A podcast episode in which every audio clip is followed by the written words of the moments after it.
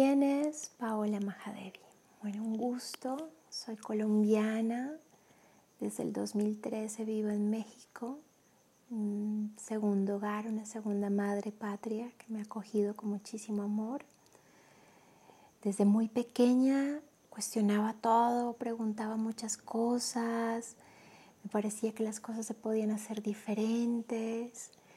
En la adolescencia me refugié en los libros, leí muchísima filosofía, literatura, historia, para luego darme un clavadón en, el arte. Me enamoré de la música y de cantar y fue mi vida como por 10 años.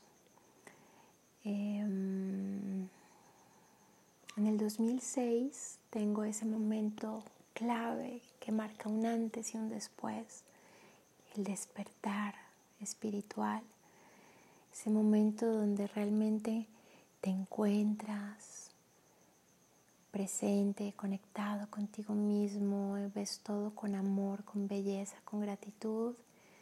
Y supe que no había vuelta atrás, no había cómo volver a ser la mujer de antes, ni hacer las cosas que hacía antes.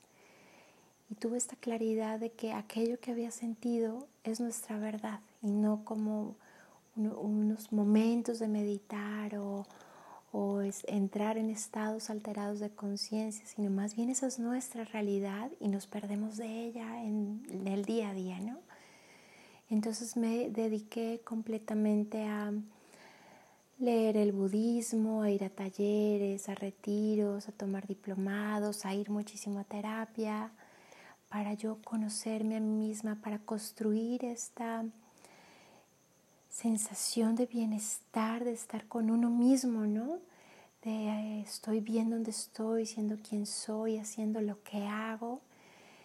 Y como con esta, pues sí, la verdad, como una ambición de que esa fuera mi realidad en el día a día, en el cotidiano, y no, más, y no como momentos esporádicos cuando meditaba o cuando iba a una ceremonia.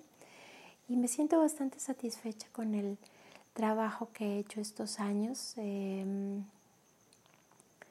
siento que sí, sí, sí se sembró en tierra fértil este propósito y que sí disfruto de una vida muy gozosa, dichosa, eh, con una plenitud interna que, disfruto mucho. Por supuesto, en estos años eh, la gente te ve, te pregunta cosas, Quieren saber qué estás haciendo, por qué te ríes, por qué bailas así como si nadie te viera. Y bueno, pues entonces también se abre esa, esa puerta al compartir y acompañar a otros en sus procesos de crecimiento y de reencuentro consigo mismo. Este, mm, al principio hacía talleres de meditación, conciertos de sanación. Mm, terapias energéticas, hice masajes toda mi vida.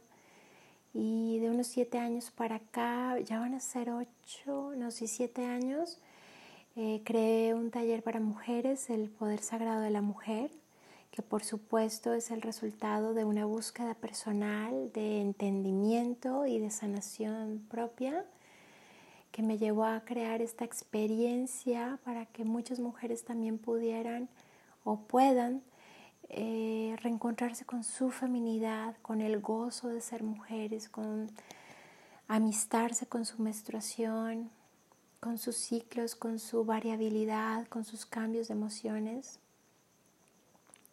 También creé el taller Mujer Lunar y bueno, otros escenarios también para, para ese reencuentro con uno mismo. Más que hablar muchas cosas y de decir qué pienso, me gusta generar experiencias, crear atmósferas donde la persona puede vivirlas, sentirlas y ponerle su propio nombre y descubrirse a sí mismo, ¿no? Que se empodere de su felicidad, que se empodere de su libertad, de su paz. Mm, otro tema mm, valioso en los últimos eh, años eh, ha sido la ayurveda, la medicina milenaria de la India que considero también tiene todo que ver con la conexión con el femenino, con la madre tierra, pues es como encontrar y entender toda esta sabiduría en los ritmos de la naturaleza, en los alimentos, en los sabores, en el cuerpo, en los sentidos y trazar esa ruta de regreso a la armonía, al orden, al gozo.